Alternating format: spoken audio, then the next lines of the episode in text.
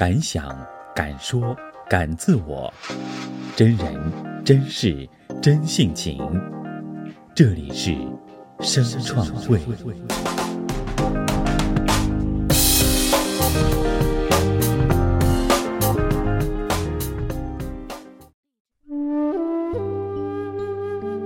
大家好，我是今天的主播米莱，今天给大家读一篇文章。永远不要垫着脚尖去爱一个人。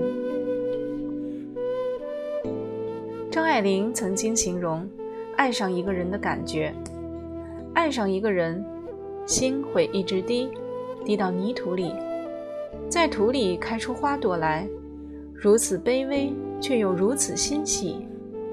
我也曾见过。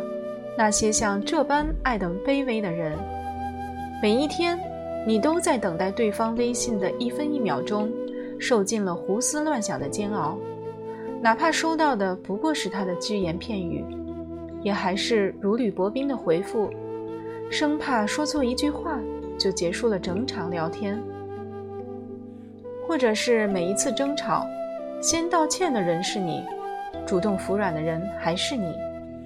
尽管为这段感情做了很多的努力，可对方依旧无动于衷，将你的付出视为理所当然。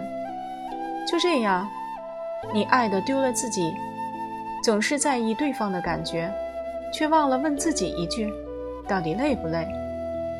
知道你终于提出来分手，其实是想被在乎，想被挽留的，可他还是果断地回了一句：祝你幸福。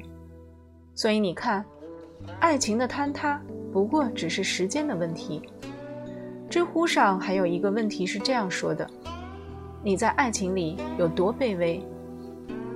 下面有一个回复特别让人心疼：“我曾以为你是故乡，你却推脱，让我流浪。”爱情里让人受尽委屈的，恐怕就是你在计划着未来。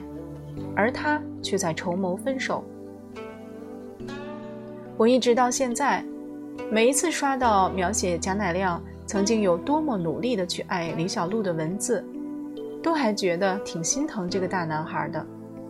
他为了能够和李小璐聊在一块儿，为他打耳洞，让自己喜欢上说唱，还拿着六克拉钻戒求婚三次，甚至因为李小璐喜欢购物。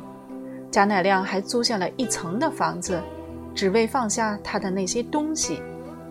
然而，这样的他却换来李小璐一句：“我就算是不说话，都能够拿得住他。”也许那个时候，贾乃亮也未曾发现，一旦爱情里的一方无休止的讨好，而另一方也从未给予回应，那么这份感情就有了阶级。有了高低之分，即便是李小璐出轨事件实锤无误，贾乃亮依然在检讨自己：是我对不起露露，用尽所有的力量，最终却没有完成家庭和工作之间的平衡。被偏爱的总是有恃无恐。如果一个人没那么爱你，你的付出就是理所当然，你的牺牲也就是天经地义。垫着脚尖去爱一个人的时候，到底有多么卑微？郑爽曾经在关于爱情的一百件小事里给出了答案：哪怕你只是想玩玩感情，我都接受你的放纵。但可惜的是，即便你在爱情当中退得无路可退，或许能够换来感动，换来称赞，但却永远都换不回来同等的深情对待。我一直都觉得，成年人的爱情其实很明显，发两三句的信息，迟迟收不到回复；每一次邀约，总有借口拒绝；那些像“你爱我吗”之类的问题，得到的反应都是三言两语的搪塞，那他就是不爱你。一书也说过，真正属于你的爱情，他不会叫你痛苦。而真正爱你的人，他也不会叫你患得患失。凡觉得辛苦，即是强求。真正的爱情让人欢愉，如果你觉得痛苦，那一定是出了错，需要及时结束，从头再来。助理汤圆就谈过一场处境卑微的感情，可她是一个特别拎得清的女生，所以并没有任由自己沉溺在这段错误的感情里，还在主动分手的一年之后，拥有了一段甜甜的爱情。尽管她和现任已经谈了两年多的恋爱，可在男生的面前，汤圆从来都不需要讨好和小心翼翼的迁就。取而代之的是做真正的自己，放心的去说自己想说的话，不需要再三整理，也无需隐瞒，展露自己的小缺点，而不是藏着掖着。